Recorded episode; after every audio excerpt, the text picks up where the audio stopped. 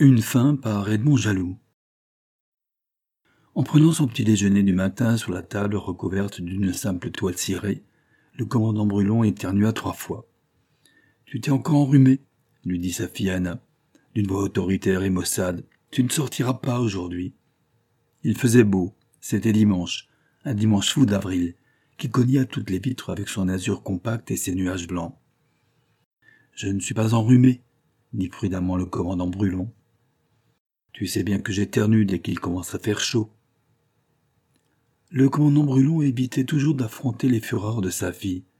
Il n'était pas sans reproche envers elle, alors qu'il était encore en activité et qu'il avait de jeunes officiers sous ses ordres.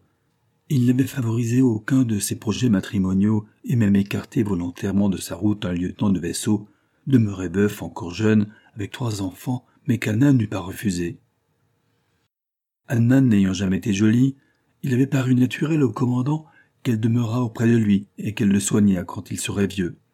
Le jour était venu, mais Anna, étant acariâtre et révoltée, faisait payer cher ses échecs à son père. Elle en souffrait d'autant plus que sa sœur cadette, Jeanne, plus gracieuse qu'elle, avait épousé un ingénieur de grand avenir et qu'elle habitait Paris.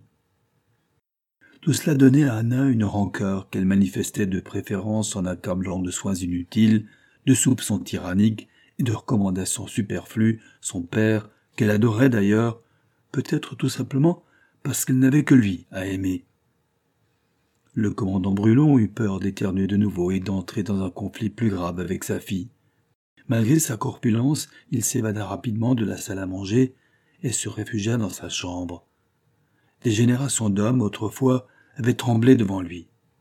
Pendant l'expédition du Tonquin, il avait poursuivi les pavillons noirs dans les embuscades de leur forêt trop chaude. Aujourd'hui, il n'osait pas éternuer devant sa fille.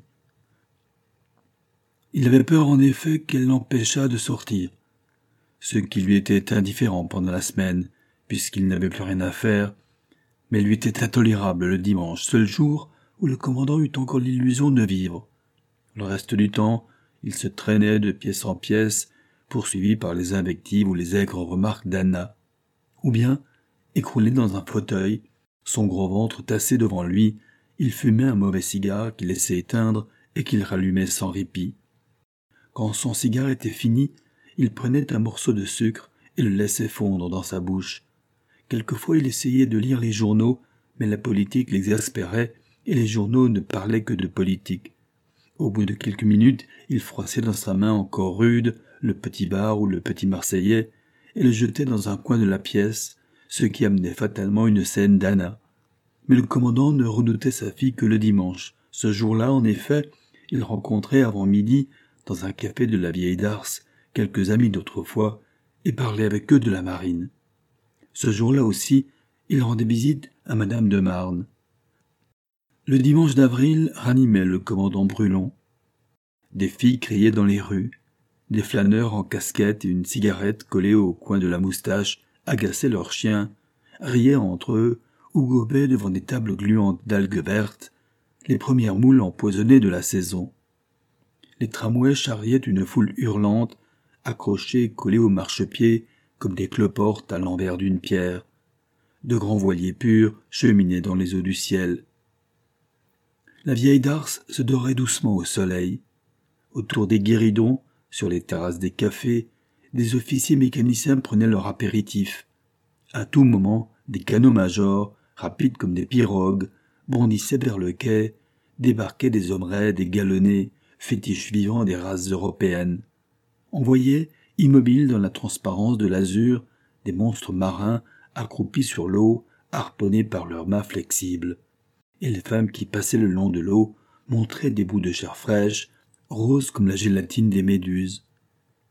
Au café de la marine, le commandant Brulon retrouva ses amis, comme lui, capitaine de frégate ou de vaisseau à la retraite. Vieux héros amers et bronzés. Les uns, solides et prêts encore à quelque nouvel assaut, les autres, voûtés, ratatinés ou noués par les rhumatismes déformants.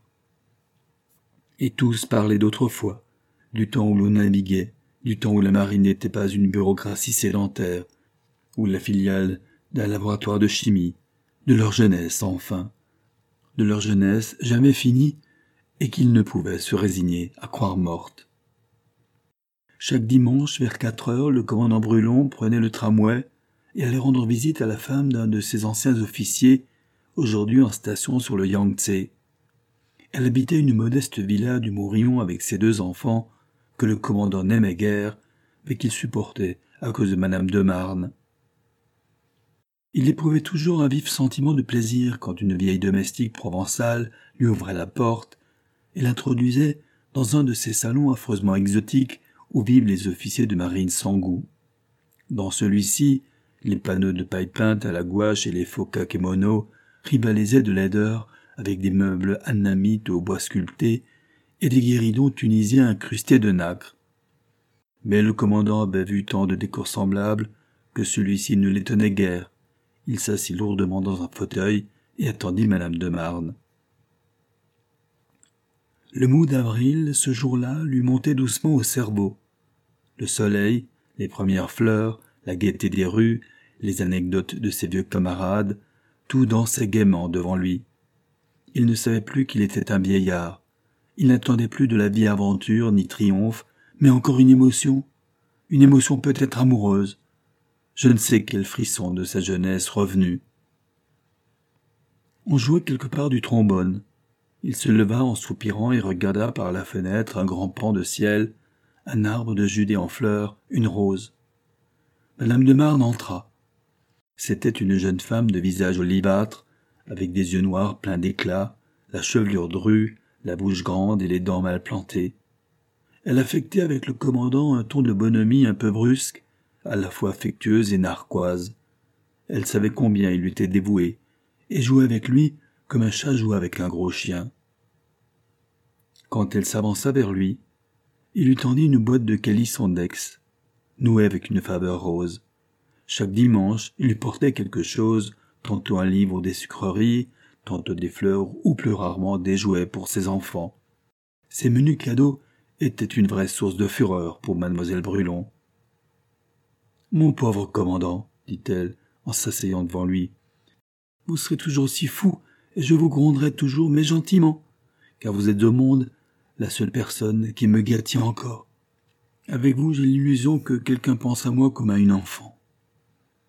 Vous êtes une enfant pour moi. Tant mieux. Je suis fatigué d'être une grande personne pour tout le monde. Avez-vous des nouvelles de De Marne Oui, j'ai reçu une lettre de Louis hier. Il ne s'ennuie plus. Je pense qu'il trouve des consolations auprès des Congailles. Il dit encore hypocritement qu'il pense à moi, mais je n'en crois rien. Il lui est difficile de me dire le contraire. Valentine, ne soyez pas injuste pour votre époux.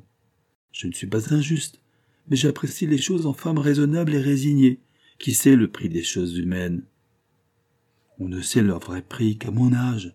Jusque-là, on fait de l'ironie, on montre une sentimentalité puérile. Vos enfants vont bien Lionel a un peu de fièvre, il tousse. J'espère que ce ne sera rien, mais je suis tout de même inquiète. On ne vit pas quand on a des enfants. On ne vit jamais, dit le commandant avec une mélancolie soudaine, mais on meurt quelquefois. Le soleil déclinant étendait son or liquide sur les vitres. On voyait remuer les branches des pins. L'air qui entrait par les fenêtres était tiède et avait un goût de sirop. Il y avait des iris quelque part, dont l'odeur religieuse venait avec la brise. Le commandant Brulon pensait à tant de soirs pareils, au long d'autres printemps. Que d'émotions amoureuses il avait accueillies par des crépuscules semblables, que d'aventures il avait ébauchées et poursuivies. Que c'était loin tout cela. Pourquoi avait-il encore un cœur, une sensibilité, quand ses forces en étaient allées, quand sa vie n'était plus qu'à moitié finie? Il regardait Valentine de Marne et il souffrait. Il souffrait de penser qu'elle le regardait comme une espèce de père, ou tout au moins d'oncle. Il souffrait d'éprouver pour elle des sentiments plus vifs que ceux qu'il aurait dû avoir. Il souffrait enfin de se dire qu'il n'avait plus d'autre bonheur au monde que de l'avoir et que ce bonheur, déjà si cruellement marchandé, il le perdrait bientôt. Et cependant, dans chaque chemin du Mourillon, cette vie si cruelle aujourd'hui au commandant Brulon se montrait à bien des êtres aussi douces et aussi enivrantes qu'elle l'avait été pour lui cinquante ans plus tôt. Ses pensées étaient trop violentes et trop douloureuses pour le commandant. Il commença de s'attendrir, comme il le faisait depuis quelque temps. ce qui inquiétait sa fille qu'il avait toujours vue en face des événements fermes et parfois presque durs. Valentine, dit-il, il y a longtemps que je voulais vous demander un service, un grand service. Lequel? Quand je serai mort, je voudrais que vous veniez au moins une fois par an prier sur ma tombe. Oh, je sais. C'est une chose énorme je vous demande là. On ne se donne pas une heure par an de présence effective à ceux qui vous ont le plus aimé et que l'on a aimé soi-même. Et Dieu sait cependant si on le gaspille ce temps précieux, si on le donne généreusement à des inconnus, à des indifférents, à des ennemis même. Envers les morts seuls, on est avare. Mais j'ai besoin, Valentine, de cette promesse. Je suis persuadé que quelque chose de moi frémira encore quand vous vous approcherez de ma tombe. Je ne sais vraiment pas pourquoi vous parlez ainsi de votre mort, répondit madame de Marne, que cette conversation gênait et agaçait à la fois. D'ailleurs, vous êtes taillé à chaud et à sable, vous nous enterrerez tous. Oh, Valentine, on dit cela quand on ne risque plus rien. Vous le savez bien. Pourquoi ne voulez-vous pas me faire cette promesse au lieu de vous répondre en phrases vagues pour éviter de me répondre? Mais oui, finit par répondre madame de Marne, de plus en plus gênée. C'est entendu. J'irai prier sur votre tombe. Mais je vous en prie, parlons d'autre chose. Je vous assure que ce genre de conversation est extrêmement pénible. Le commandant Brulon l'entendait à peine. La promesse que venait de lui faire madame de Marne lui donnait une émotion extraordinaire. Il lui semblait que quelque chose le rattacherait toujours à la vie. C'était comme une assurance de demi-immortalité. Ainsi, le voisinage de la mort transposait pour lui et transfigurait les pensées amoureuses que le printemps lui avait prodiguées au cours de sa jeunesse. Il prit la main de Valentine de Marne pour la baiser, mais quand il posa ses lèvres sur cette main nue, tiède, soyeuse comme l'eau, parfumée comme l'intérieur d'un sachet, le trouble bizarre qu'il ajoutait depuis le matin agit sur lui d'une manière inattendue. Il couvrit cette main de baisers tendres qui devinrent de plus en plus ardents et passionnés.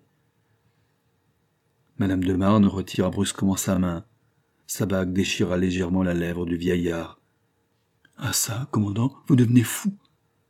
Le commandant Brulon, bouleversé par l'émotion, s'est élevé presque titubant. Pardon, madame, dit-il simplement, et il gagna la porte. La jeune femme, surprise par cette scène, ne le retint pas. Non pas qu'elle attribuât une grande importance au geste du vieil officier, mais tout cela s'était passé si vite, et le visage du commandant était si décomposé, qu'elle ne reprit qu'au bout de quelques minutes sa liberté d'esprit. Le commandant était déjà loin. Ma foi, tant pis, se dit-elle, je le reverrai dimanche prochain. Les tramways du Mourillon étaient si chargés de voyageurs que sur leur parcours personne n'y pouvait monter. Le commandant Brulon rentrait à pied à Toulon. Il marchait lentement, lourdement, appuyé sur une grosse canne. Pourquoi s'était-il abandonné à cette action ridicule, grossière, inconvenante, digne d'un collégien et non du vieil officier qu'il était? Il ne savait pas de quoi il avait le plus peur, d'avoir froissé la délicate et pudique Valentine, ou de s'être laissé voir sous un jour grotesque. À mesure qu'il revoyait cette scène, il l'exagérait de plus en plus, et il noircissait les conséquences. Il se demandait s'il aimait madame de Marne, et malgré sa répugnance à se l'avouer, il était bien contraint de s'avouer qu'il devait l'être. Quelle sottise, se répétait-il, est-on amoureux à mon âge, et d'une femme qui est plus jeune que mes filles, comment en suis-je arrivé là? Il était accablé par cette révélation, plus accablé encore par l'idée qu'il avait laissé voir son amour dérisoire à madame de Marne. Il lui semblait que jamais plus il n'oserait reparaître devant ses yeux. Elle ne croirait plus à son amitié, à son dévouement. Elle ne verrait en lui qu'un vieillard libidineux dont il fallait se méfier et dont les actes étaient suspects. Si âgé que l'on soit, et même si l'on croit avoir renoncé à tout, il est impossible à l'homme de penser que ses actes n'ont qu'un retentissement médiocre, et que ce qui nous a bouleversés devant autrui a pu le laisser indifférent. Mademoiselle Brulon fut frappée par l'air désolé de son père, par sa fatigue et sa pâleur. Il mangea à peine, et se coucha de bonne heure, sans avoir prononcé un mot. Les jours suivants, le commandant Brulon attendit une lettre de madame de Marne. Nul ne saura jamais pourquoi il avait imaginé qu'elle devait lui écrire. Il avait décidé qu'il ne retournerait chez elle que si elle le lui demandait. Cependant, au bout d'un mois, le commandant Brulon, ne pouvant plus longtemps supporter son supplice, se rendit au Mourillon. Madame est absente, dit une petite bonne. C'était vrai, mais le commandant Brulon ne la crut pas. Il s'imagina que madame de Marne avait donné cette consigne à la servante. Il rentra chez lui, désespéré. En réalité, madame de Marne ne songeait guère au commandant Brulon. Dans la semaine qui avait suivi sa dernière visite, le fils aîné de la jeune femme avait commencé d'avoir la coqueluche, et il était parti pour Grasse en toute hâte, laissant son second enfant aux soins d'une sœur plus jeune.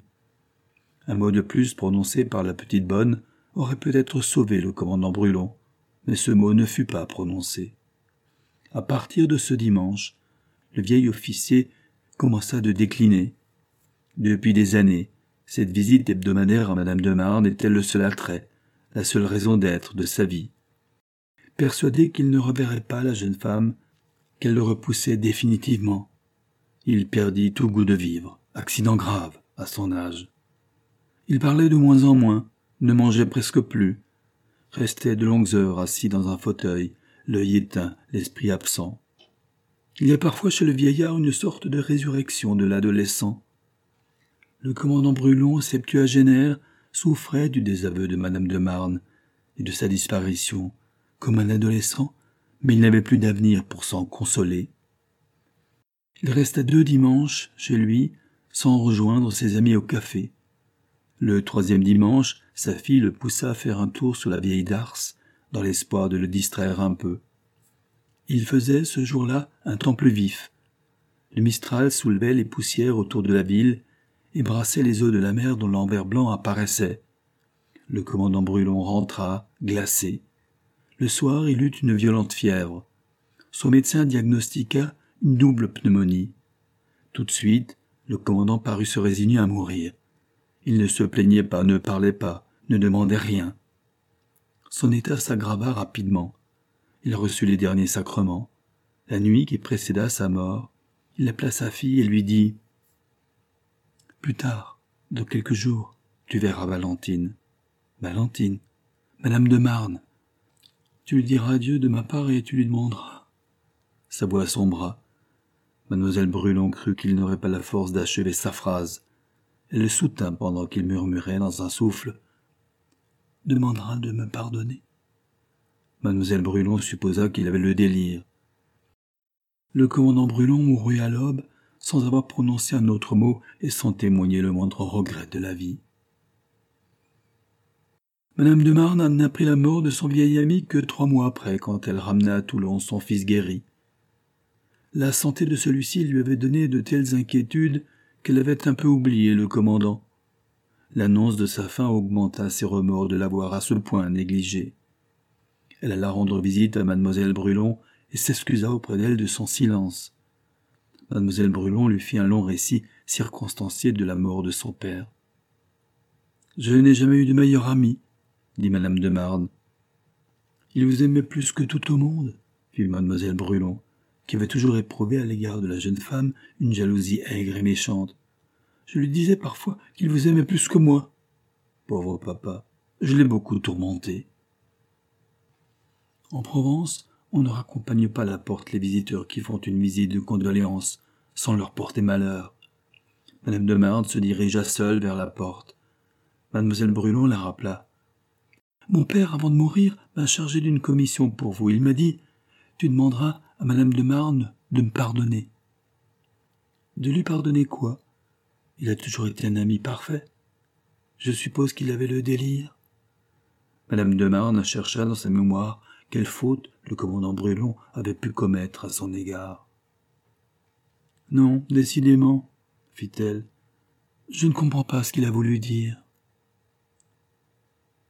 Ainsi s'achève Une fin par Edmond Jaloux.